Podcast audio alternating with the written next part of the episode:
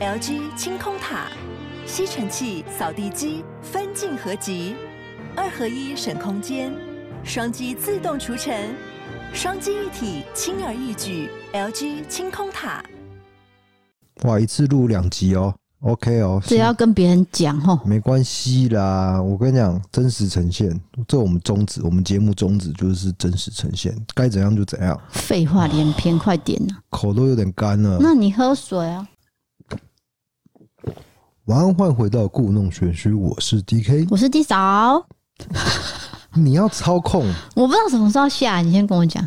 我听到你笑，我就会停了。哦，好，嗯、哦哦我我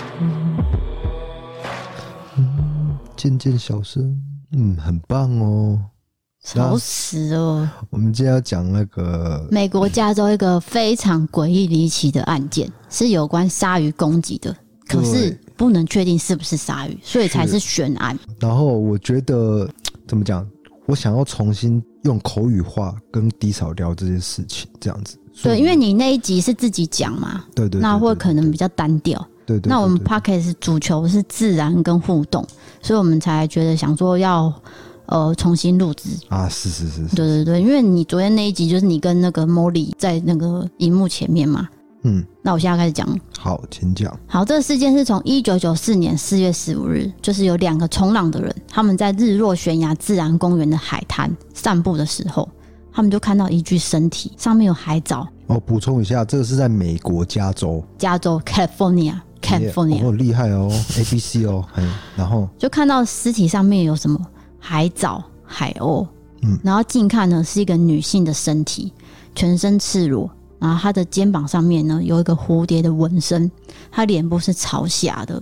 好，那这样看起来就很像什么？就是第一溺水，第二就是被气死，对，看起来有点恐怖，所以他们两个就赶快报警了。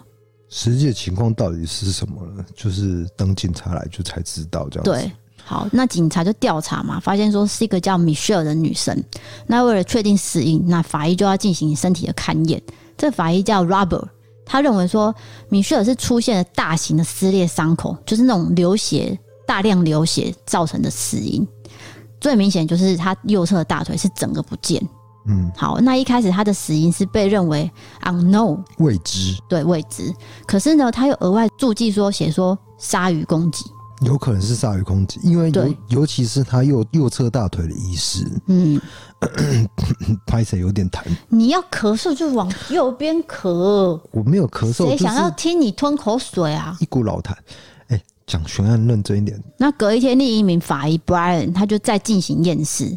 好，他们就讲到说，这右侧大腿的遗失很奇怪，再来就是他的脖子扭断了，还有肋骨断裂，然后身体大大小小的，就是有很多不同的伤口，然后嘴巴、喉咙、肺部跟胃部都有大量的沙子，这显示说米歇尔他当时哦是呃有呼吸的状态才把这个沙子吸进去的，嗯，是活着的啦。活着的状态才会把沙子吸进去。对，所以这个法医 Brian 就下了结论说，哦，米歇尔是在四月十四日晚上八点，他还是活着。再来就是说，他半夜十二点是下去游泳。嗯，第三个就是他下水之后呢，很快就遭遇到鲨鱼的攻击。然后第四个就是说，他最终是死于失血过多。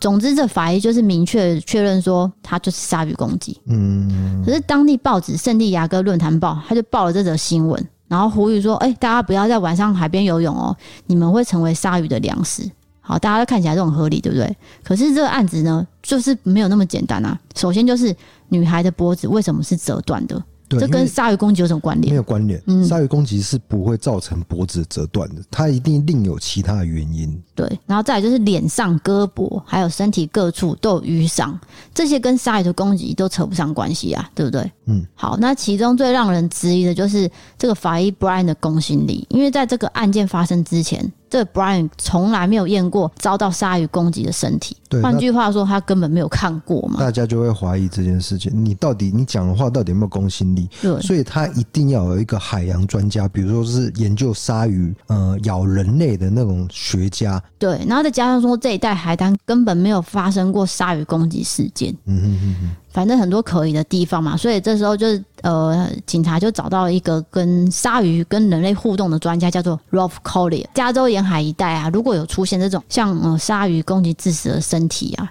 ，Rolf Collier 都会去协助法医做专业判断。对，就是由他来判断说这个到底是不是鲨鱼攻击。那重点是他的结论是什么呢？他认为说，你鲨鱼哦咬住四肢的时候，你的伤口是呈现很干净的切口，会有点像锯子切开的状态。但是米歇尔的右大腿呈现的方式，就是不是那种状态啊，嗯，不是鲨鱼造成的。这个 Ralph Collier 他是看过好几百张的照片，嗯他认为米歇尔的死因真的就不是死于鲨鱼的攻击。对，那其他海洋专家也不会想要为这个鲨鱼造成死因这样的说法来背书，对而且说遭到啃就是遭到鲨鱼的啃咬是会迅速流血致死，不可能会吃下大量的沙子。嗯，这也是一个疑点。对，那如果一个人是遭鲨鱼攻击致死的话，他就会被列在鲨鱼致死名单里面嘛。不过经过详细调查之后，有关的部门哦、诶，他们是拒绝将米歇尔这个案件列在里面的。嗯，所以等于是米歇尔他正式被官方认定说不是鲨鱼攻击致死。对啊，那到底是什么带走了米歇尔性命呢？这就是最奇怪的地方了。对，接下来要讲几个理论了。是第一个就是米歇尔可能在午夜，呃，就是自己下去游泳的时候，就是遇到不明的原因，然后可能就是说头部撞到礁石，然后导致溺水死亡，然后再被鲨鱼咬了。法医的研判是他半夜十二点下去游泳，可是这个理论最奇怪的地方就是说，谁会在半夜十二点下去游泳？因为半夜十二点是很冷的，你应该是在中午十二点下去游泳才对啊。就是深夜游泳这件事情呢，诶、说不通。因为如果你长期有在游泳，或者是你对海洋的这个状态很很有兴趣的话，你一定会去看气象、看温度，对你不可能会让自己呈现在一个很冷的状态嘛，所以这是说不通的地方。对，那第二个就是认为说，米歇尔他是不小心从日落悬崖坠落下去，然后死掉的。那其实这里有发生过就是不小心坠落的案例，所以这个论点是可以针对他颈部骨折做出合理的解释，但是右大腿的不见没有办法说明啊。嗯，为什么右侧大腿会消失呢？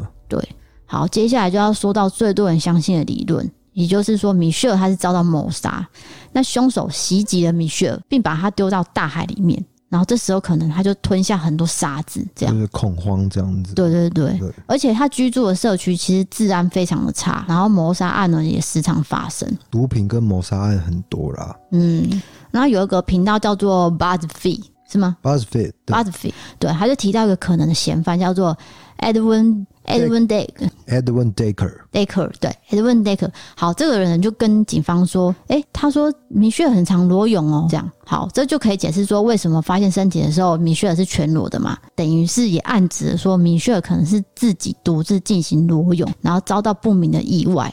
但是他的亲朋好友跟救生员都说，他们没有看过米歇尔裸泳过。对，所以说 Edwin Dacre 他会不会是想要误导警方的侦办的一个方向呢？对，这是有可能吗？是更诡异的是，在得知米歇尔死亡之后，这个 Edwin Decker 还写了一首诗，哦，很变态。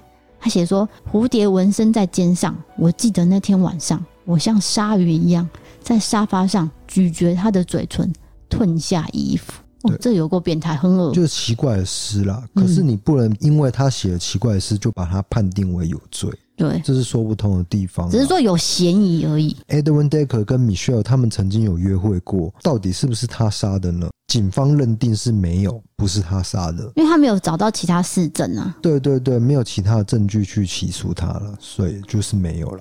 那再来讲到另外一种可能性，就是说这真的是一起谋杀事件。那不得不提到米歇尔他前老板的证词。米歇尔他是当地一家咖啡店的店员，他在工作的时候曾经哦，就是有遭到不明人士的跟踪，而且有不断的骚扰他，甚至说他离开咖啡店啊，一直被跟踪就对了。所以有人说是不是这个人去杀害米歇尔的？但这个人是谁？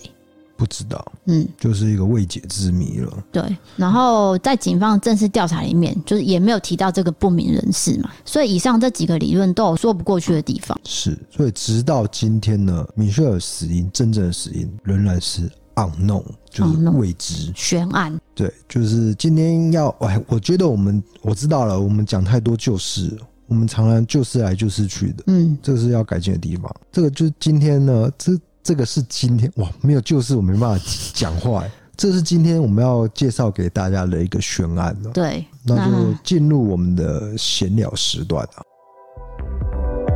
九九，不要摇桌子。你嗯再摇桌子，我把你脚剁掉。哎、你这样子，这样真的是凶杀案啊！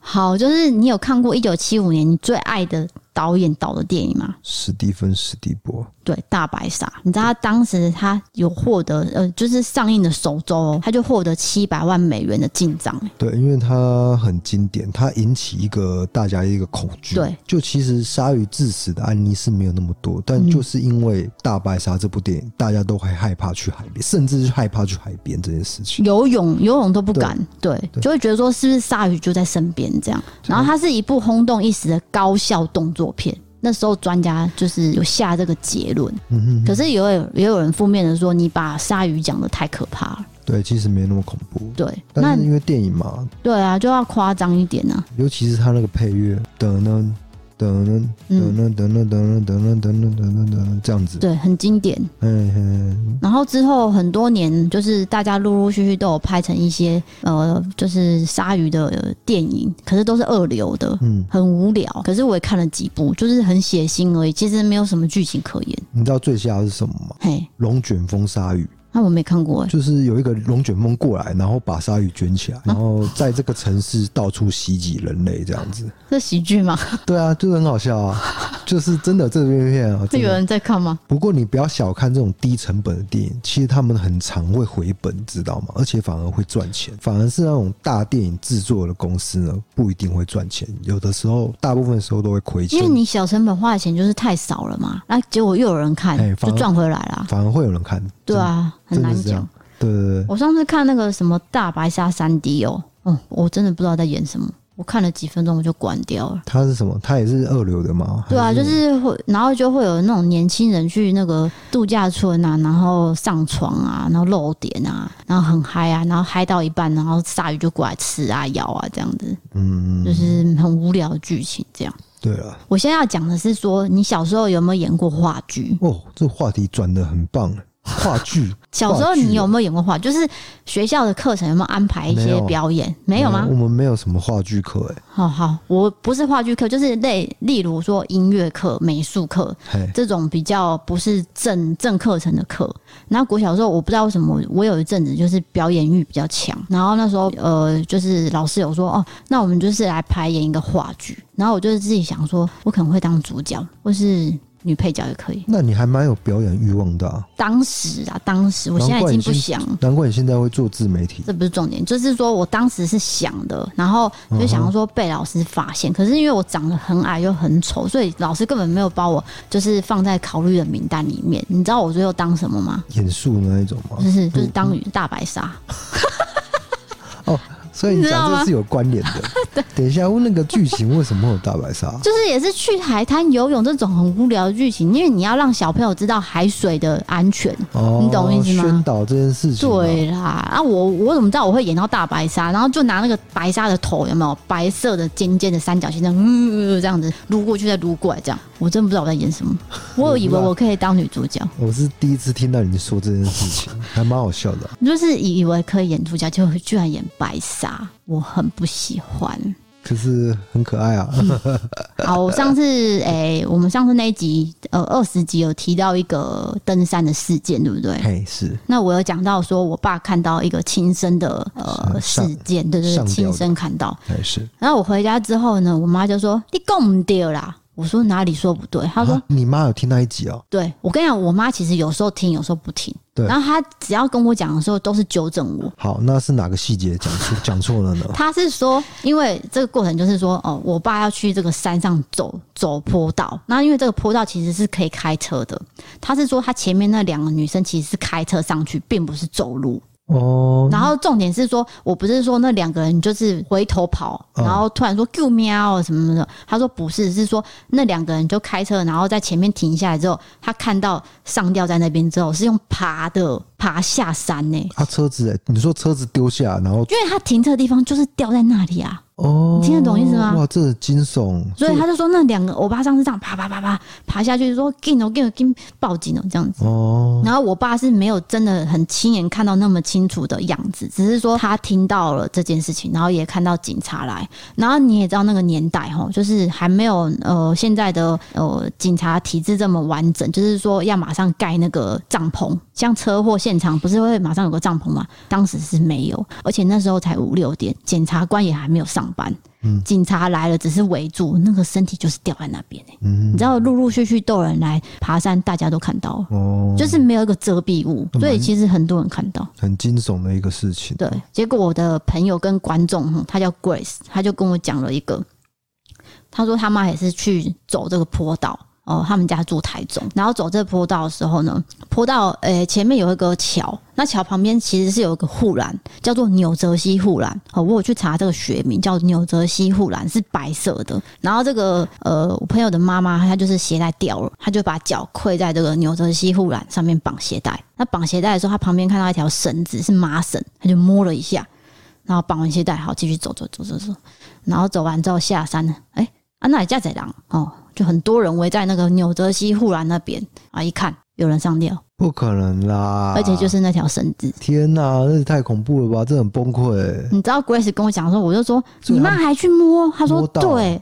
她说她说什么他妈也不知道为什么要去摸，就是他妈也不知道原因，就是想去摸而已。所以他妈是，我不是在骂脏话，嗯，他妈妈是低头绑鞋带，但是他对没有做抬头的动作。没有往下看呐、你讲错了，那个绳子是绑在我哦纽泽西护栏的，哦，他这是他是在下方，对不是在上方，对对对在他的脚下方。对。对，那他摸到的是绳子的最上面嘛，哦挂在那个上面，绑他住就这的样地方就对了啊！对。哦天哪、结果他居然就是最后才知道，然后他回家之后，他也没有太多的害怕跟什么反应都没有，嗯然后还就是很正常的告诉他的家人说：“哎、我刚才哈，刚才去看到一个上吊什么什么，然后全家人就骂他，就说你干嘛乱摸东西？嗯，就是跟你讲不要乱摸东西啊。”我我对啊，怎样你也是很爱乱摸路路边的什么树啊、木啊、什么我我的垃圾啊。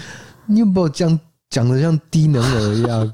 不是，我是真的讲不要乱摸东西，不是说有没有可能跟死亡有关，这件事两回事，是说有可能是卫生问题。哦，有可能那东西不是我们哦的，都不要乱摸。谁会去乱摸东西啊？你不要把我讲的像就是你，啊、没有我啦。跟各位讲，就是他。好，我乱我乱摸什么啦？没有，我跟你讲，那个是你有洁癖， 变成说我我要配合你，不是你，你想象一般 人走你在会路把上我的任何行为都放大了，你懂吗？好，啊不然大家评评理吧，跟小贝贝一样，大家评评。你走在路上，好，你逛街，你会摸路边的东西吗？例如说百货公司好了，你那个专柜你也不会想要进去，你会摸吗？不会，他会，他会去摸衣服， 你们我而且他还会在人家专柜前面说这这起啥这样子，是很丢脸。你把我形容好像一个很没有知识的一个。 我都不知道不知道怎么讲了，不要乱讲啊！你在自媒体上面，你你看大家怎么去评，这是自由新政嗯啊！我看到就是这样啊，然后不然就是乱指着一个某个地方说嘿这样子，这不是奇怪的人吗？Hello 不。是啦，你就跟空气打招呼哎、 什么什么跟公司，你把我你把我形容成低能儿就算了，你还把我讲成好像有精神疾病。我们骑车、骑摩托车骑到，例如说红绿灯好了，好停在红绿灯的时候，他呢如果心情好，他就跟你讲话；心情不好，他就完全没有声音。那中间值的时候呢，他就会这样突然间对着某个地方这样，嘿，伸出他的左手这样打个招呼。我说你写冲啥？他说没有啊，那个我我同事，屁呀，哪有这么容易遇到同事啊？ 你也没有同事啊，你又没朋友我。想要在你面前演一个就是人缘很好的人，然后就是停个红绿灯都会遇到熟人这样子。这件事情每天都在发生，every day，就跟他每天在乱摸东西一样。我也是没有我想辙，这是夫妻之间的情趣，你不用拿出来讲。这哪是情跟绪你啊？跟我开玩笑而已，哪有可能真的是不要把我形容成这这我很困扰啦。啊？对，就是我今天要讲的，就是你就是要讲这个啊对，啊哦！天哪， 然后再来就是 First Story 的那个留言，又有留言又怎么了呃、我上一集没有留回复啊，我现在回复啊，啊？等我一下。好，有人呢就跟我一样，他不能理解有小贝贝，因为他跟我一样有点洁癖，他觉得烂了就丢。诶、他跟我想的是一样。很棒。那为你的生活鼓鼓掌，加加 油！什么东西？然后他有一个人说，呃，我也有小贝贝，但是小时候呢，半夜吐了整个被子，然后妈妈就趁机丢掉了。之后我还有找到一件跟小贝贝一样材质的，可以陪睡，但是后来也太破烂丢了，花了好几年的时间去习惯没有小贝贝的夜晚。那我为你的生活鼓鼓掌。 你要像他一样勇敢去面对那个你要是丢了，我可能真的会不是很高 兴。我先跟你讲，你要像嗯这个人一样啊！啊，就是勇敢去面对，花几年的时间去习惯啊，你知这道很难吗？你知道白痴公主也有一条小贝贝吗？熟 就所有人都有小贝贝啊。没有？就是根据英国的调查，一千你 你讲过一样的话，了，你讲过一样的话。有十个人有小贝贝，你信不信？这不是我他妈瞎掰的 No, no, no 真的啦。 No，啊，哎，好，不要每一集讲你，你知道你连续三集讲小贝贝 啊，你上一段上一趴我们在录的时候，你是不是也讲了？我上上一趴你也讲了，我上一集讲是希望那个生气的人去摸小贝贝，他就不会心情不好。那这一集是针对这个小贝贝的留言做回复。不要再提到这三个字 了。不是你内容不能一一直在重复，这样大家都觉得我们没有梗了。啊好好好，我那我现在呃找那个另外一集的留言哦，你规定很多哎、哦，我们的第十九集是在讲那个冰淇淋女孩失踪嘛，然后我不是有说到说你跟小孩讲奇怪的话嘛，然后这个人就说 D K 喜欢跟小孩讲奇怪的话，那段真的笑死了，很轻松，真的好喜欢你们讲案件的方式，轻松自在多了。你不能把我形容成恋童癖。 你因为你那一段，我很担心，我真的会被警察抓走。那很像恋童癖，然后你今天又把我讲成就是对空气讲话，精神疾患这样子，视觉失调症，然后你又讲说什么在百货公司会乱摸东西，不是你不 因要一为直在那边乱讲，因为有的事情就这是些都没有发生过。你一直强调说我们的生活要跟大家分享啊，我现在讲了，你又不准我讲，你到底要怎样？我不是不准讲，我是希望你可以讲出一个真正事实。事实就是这样，你有小贝贝，又不洗小贝贝，然后你爱跟小朋友讲话，然后你又爱乱摸东西，这就是我的结论啊啦、就不要再强调说我喜欢跟小强，这 真的会被抓走啦！我真的我真的会被一条罪啊！没有，因为因为这样子，我才知道小贝贝的市场很大。我真的是希望说，商人可以发明一个就是有关小贝贝吼可以洗，然后味道不会变的东西。我已经说不要再提到 这三个字了， OK，fine，那我找别集内会。容太多一样的好了。烦哦、你规定很多哎、不是啊，有人说期待我们做刘邦友，因为我们做完彭婉如嘛，有朋友，其实我 YouTube 有做过啦，嗯要他讲也可以啊。他是说 Parkes 啊，我知道啊，好啊，我怕给我念给你听 啊。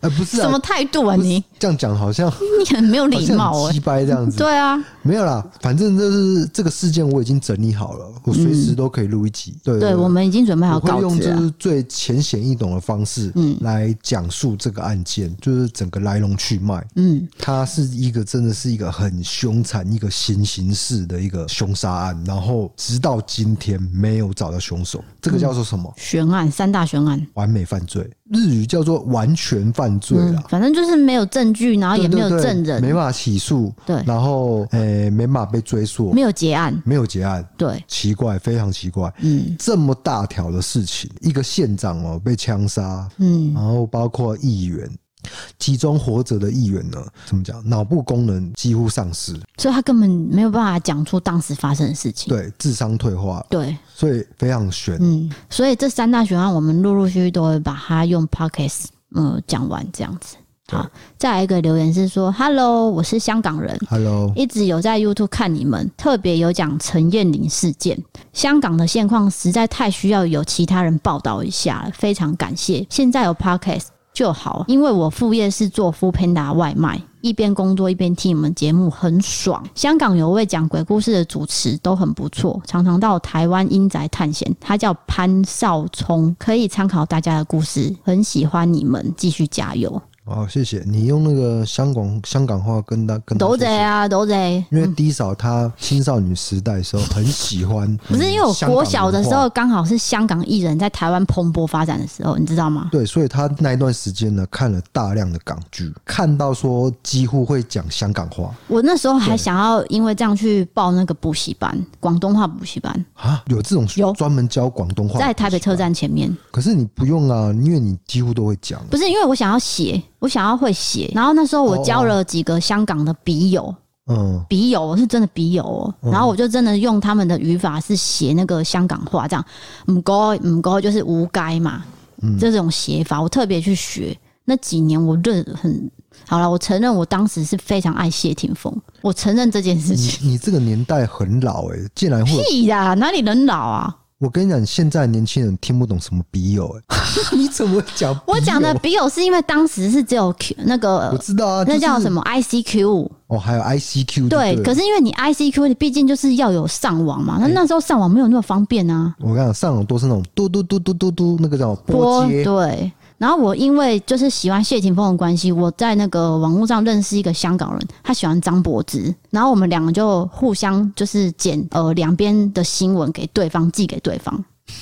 嗯，哎、很有趣哎、反正就是追星就对了。追对我们互相追追得很星疯狂啊！嗯，然后就是互相把对方喜欢的新闻寄去给呃对方的国家，然后差不多有持续到达三年，哎、他是哪一国啊、就香港啊，哦，啊，因为那时候张柏芝来台湾发展很红嘛，哦然后他就剪那些，呃，他就是要我剪在台湾的新闻收集给他。那因为我喜欢谢霆锋，我就希望说他在香港帮我买像呃，就是比较特别的新闻报道跟 CD，因为那时候有限定版，什么航空版，什么蛙哥的，我说请你帮我买，都有做到。嗯嗯嗯，对，反正那时候我交了几个香港的朋友，就、嗯你不是说你还有跟吴彦祖吃饭？有人想要听这一段吗？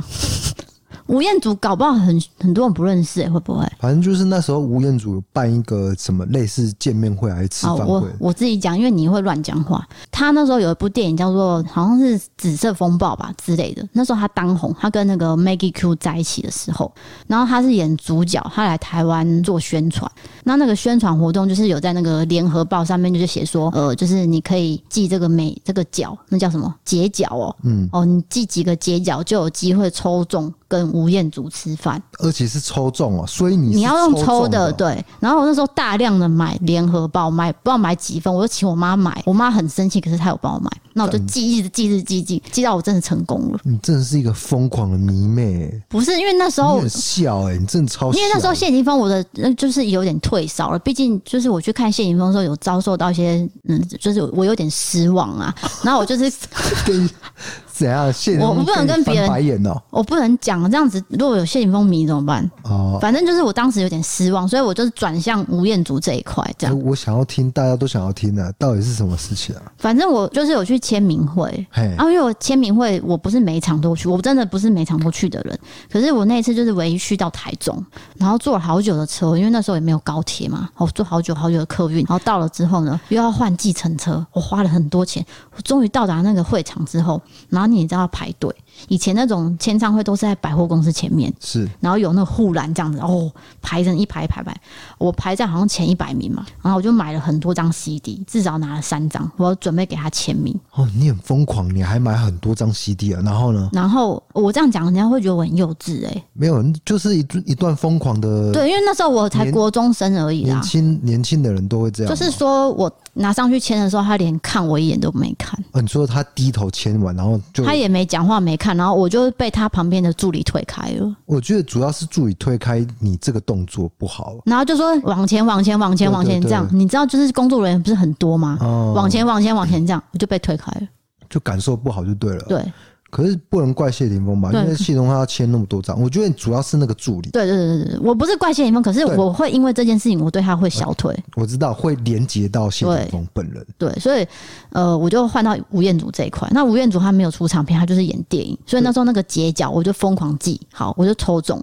结果那时候好死不死，他那个抽中的那个日期吼，第一是在桃园，桃园的那个叫什么购物中心啊，现在已经已经倒了，所以那你那时候是住哪里？呃，住新竹。哦，那还蛮近的啊，可以对啊，，然后再来第二个就是他那一天是我要断考，啊，断考的晚上，哦，你很 crazy 耶、然后我就跟我妈说，我抽中跟吴彦祖吃饭，然后我妈就非常生气，说我不管你，随便你这样。那我说那我要去，就是就连断考不管，对我一定要去。然啊后我也没在准备断考，反我就反哎、抽，可是抽到也很难得啊。对啊，然后不我可能就不去啊，我就想说，哎、这样子我不去，我可能这辈子会会有个遗憾，是所以我就想说，因为我就问那个制作单位，他就说什么好像可以带一个人之类的，我就问我同学，哎，没有人理我、哎，没有人就是想要去，因为大家都要断考。废话。你这个小本然后好，结果我就自己呃坐客运去到那边，然后那边其实只有十个人哦、只有十个人抽到，然后十个人都是就是像我这个年纪的国高中生这样。然后那时候也没有相机，就是那种旧的相机，要底片那一种。我就认识一个男生，那时候好，他好像念什么台北什么中学，忘记了。反正我就跟他讲说：“哎、你那个照片多拍几张，我我跟你要。”人家笑、我跟他要电话跟那个地址，我就说再你寄给你我对对，你之后寄给我啊，因为我那时候我只有带拍立得，嗯所以我只能拍六张。我的照片只有六张而已，然后我就请那个男的寄给我，就那男的哦，之后他就没有寄给我，我就打打电话到他家，等一下，那你为什么有他的电话？你我说不是叫他留给我吗？哦我就说我我要他的照片，他也答应我嘛，所以他就没有寄给我。然后我就想说，怎么过这么久都没有寄给我，我就打给他。然后好笑的地方来了，我打给他家，我说呃，请问、呃、某某某在吗？他说李翔，我说哦，嗯、我是他同学这样。然后那个对方应该是妈妈啦，家长，嘿，妈妈就说，嘿，你的电话啦，还是查某呢？小几打啦爆哦哈，这样，然后那个人就来接电话，我说呃不好意思，那个照片你可能麻烦你寄一下这样，嗯然后他就寄给我这样，所以最后有收到，有有有，我想要看。好那啊，你每次都说拿不出来，不是因为我搬过很多次家，那真的不知道去哪你真的了要啊。找出来给我看。我觉得这段实在太白痴了。没有什么白痴啊，小时候就是会有一段就是黑历史啊，有什么好说的呢哎、？现在小朋友是怎么追星的、啊？现在网络啊， 对啊，现在网络太发达了，嗯，那还会有这种什么见面会这种形式？有啦还，是有吧？哦有有有有有，就是签名会、见面会都是有对，，只是不会像以前那么多签唱会，嗯以前是最多是在唱片西门町签唱会，现在整个完全唱片业完全消失、哎，对，对啊，就是用数位平台听音乐嘛，所以就没有什么见面会那一类的，可能大家都是看 YouTube 直播啊等等的，时对代的演进。对，所以我追星的事情就是这样。你还有什么问题吗？我刚只是在讲一个香港人的留言呢、欸然后你对啊就扯到这么远，那也不错啊，就是跟大家闲话家常，因为没有人有这段历史，你知道 吗？全世界只有只有十个人跟跟谁吃过饭，那个叫什么？吴彦 祖，跟吴彦哦你有祖，礼貌一点，吴彦祖，你就是那十分之一耶，嗯，熟，所以是很了不起的一个经验啊。对对对，对我很开心有这段回忆。小本， 我现在想起来，我还是觉得很是开叫心，小 本，因为他很有礼貌。那吴彦祖本人，他不是只有帅而已，他是很客气。嗯哼，这是我，就是我觉得我没有喜欢错人， 笑啦不，是说像 像谢霆锋这样，我被推开，我就很不高兴了。没有，你不是针对谢炳，对不是不我是我必须帮他澄清哦，你是针对他的助理，对不对？工作人员呢、哎、我必须这样讲，要不然你真的会被谢哦霆对啊对啊锋骂。没有，因为谢霆锋当时我是真的非常非常的喜欢，所以我才会花那么多心思去在他身上。结果我没有想到，我进到他的那一刻是这样子被对待。我知道，因为你长途跋涉，对，你是坐什么坐什么车啊？客运坐什么计程车这样对对对对对对，对而且那时候年纪小，你会觉得这件事情是很大的事情，就是你整个世界就只有谢霆锋。围绕在那个追追星的人就是这样对。啊，对啊，对啊，对啊！我有，我至少没有去变坏当小太妹吧，我就是追星而已啊，我没有别的不好嗯嗜好啊，我也没有去认识坏朋友啊。我小时候没有追星，就是跟同学打网咖，就是去打网咖这样，网咖不是也不健康吗？不健康，而且都有很重的烟味。对啊，那时候没有那个烟害防治法，对啊，就是在室内抽烟呢、对对对，所以可你可能旁边的人在抽烟这样子，嗯，而且有的时候是那种烟雾弥漫，你知道对吗？你能想象吗？就是那种空空间，可是那时候就是流行网咖啦。就跟同才交际啦，哎呀、你是跟同台交际，还是你自己有兴趣？没有一个人会去打网咖，但是跟同学一起去啊。我那时候人缘很好，好 不好？你现在没有朋友，然后你跟我说那时候人缘很好，谁会相信呢？我跟你讲，我大概二十八岁啊，二十九岁开始就得到一个病，就是说不想要跟任何人交际，然后不要再解释了啦，渐渐的变成在家工作这样。 你不要再乱讲话了。反正你那个个性就是很古怪，造成你现在这个奇怪的脸、跟奇怪的表情、奇怪的动作，跟小朋友讲话。 不要再乱讲什么跟小朋友讲话 啊！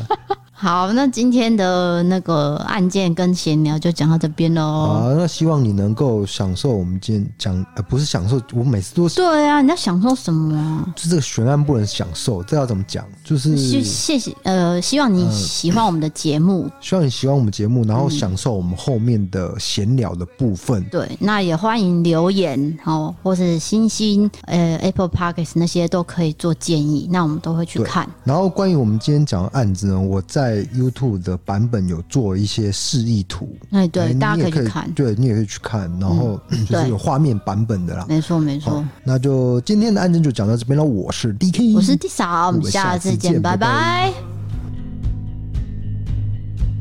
Don't be shy.